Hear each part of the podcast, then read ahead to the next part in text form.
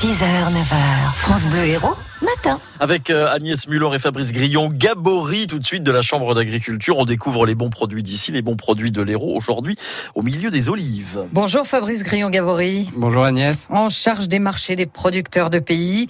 On va faire tout l'été le tour de ces bons produits de chez nous et on ne peut pas ne pas parler de la Luc, cette merveilleuse olive. Oui, la Luc du Languedoc qui fait partie des dernières appellations d'origine protégée qui, a été, qui ont été obtenues euh, et qui concernent notre département de l'Hérault puisque cette, cette appellation est relativement récente puisqu'elle a été obtenue en 2015. Oui. Et qui va euh, protéger le, le, le, le savoir-faire et toute l'énergie et la passion des, des, des oléiculteurs qui, qui, mettent toute leur énergie pour produire euh, cette, cette olive qui va être reconnue par sa forme euh, asymétrique et qui va être très ferme Oui, en bouche oui. avec des arômes légers qui des fois on peut retrouver des notes d'avocat ou encore de noisettes fraîches. Avec un noyau dont il faut se méfier parce qu'il est bien pointu, on peut se piquer la langue avec. Hein Tout à fait. C'est une forme particulière quand même. Non, non, mais il faut le dire. En tout cas pour ceux qui n'en ont jamais Alors effectivement, euh, vous l'avez dit, une appellation.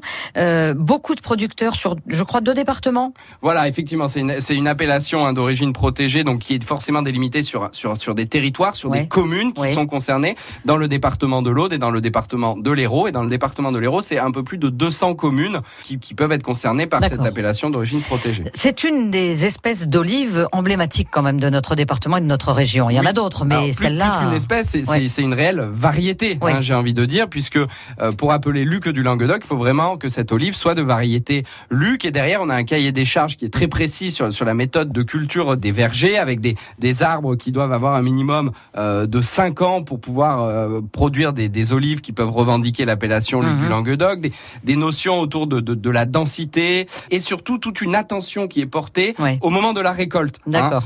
Cette récolte qui a lieu à, à la fin du mois d'août, à la fin de l'été, jusqu'à fin, Mhm. fin septembre, et qui doit être euh, manuelle et directement sur l'arbre. Des producteurs qui transforment et puis deux coopératives oléicoles aussi. Voilà, hein. c'est ça. La particularité de cette filière, c'est qu'on retrouve évidemment le poids de la, de la coopération, euh, comme comme dans la viticulture dans notre département, avec des, ca- la- les caves oléicoles de Clermont-Lérault et de Pignan euh, notamment, et des producteurs qui vont trans- qui vont produire eux-mêmes leur olive et derrière euh, soit avoir leur propre moulin, soit faire faire à façon pour produire cette cette fameuse Luc du Languedoc. En tout cas, ces produits, vous les retrouvez évidemment tout l'été sur les marchés. Merci. Exactement, un goût d'été avec Fabrice Grillon, Gabory de la Chambre d'agriculture de l'Hérault. Les marchés aujourd'hui, par exemple, à Sérignan, à 19h pour trouver des lucs et bien d'autres produits. À Saint-Jean-de-Fosse, même heure, 19h donc pour euh, ce marché. Et puis, toute la journée à partir euh, de 8h, dans une vingtaine de minutes, c'est à Frontignan. Enfin, quand je vous dis toute la journée, c'est plutôt que ce matin, puisque ça se terminera à 13h, donc du côté de Frontignan.